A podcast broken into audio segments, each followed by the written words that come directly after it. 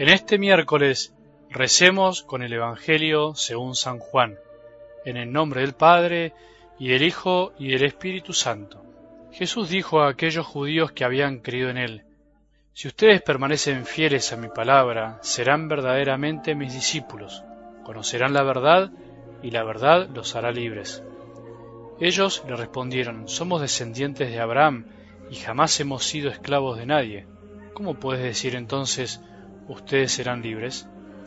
Jesús les respondió, les aseguro que todo el que peca es esclavo del pecado. El esclavo no permanece para siempre en la casa, el Hijo en cambio permanece para siempre. Por eso, si el Hijo los libera, ustedes serán realmente libres.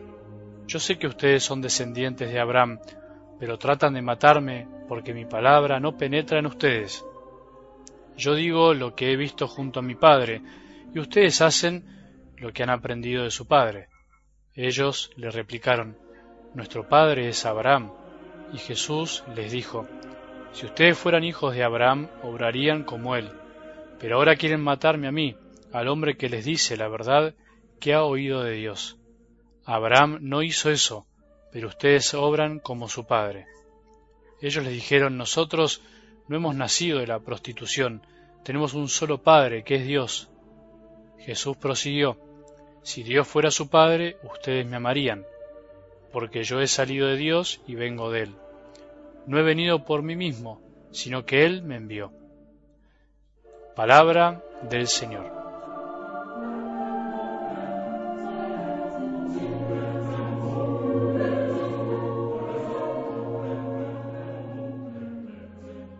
Desátenlo para que pueda caminar, les decía Jesús a los que presenciaron la resurrección, el revivir de Lázaro en el Evangelio del domingo, ¿te acordás? ¿Por qué será que Jesús no hizo el milagro entero, digamos así, de una resurrección y sin vendas? Qué extraño, ¿no? Pienso que Jesús quiere siempre algo de nuestra parte, algo de nosotros, algo de los otros para hacer las cosas mejor. No le gusta obrar solo, siempre utiliza medios, personas, situaciones, acontecimientos. Es así, y qué lindo que es que sea así.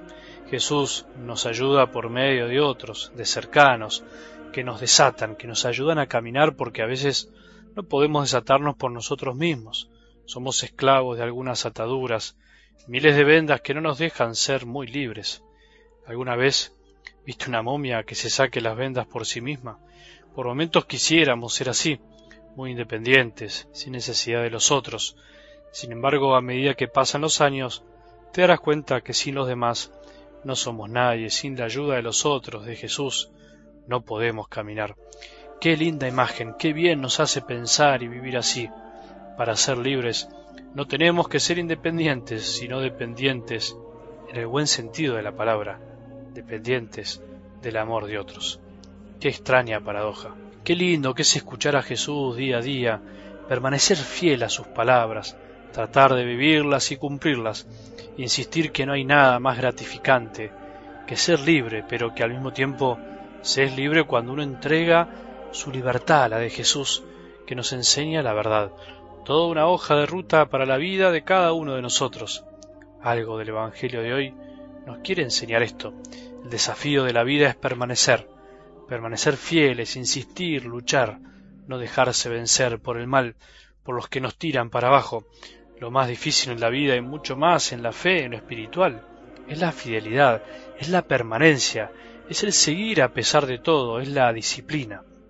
Lo más difícil para un sacerdote es ser fiel, es no claudicar, no pensar que parece, no tener sentido lo que hace, confiar en la gracia, en lo que no ve, en lo invisible que existe.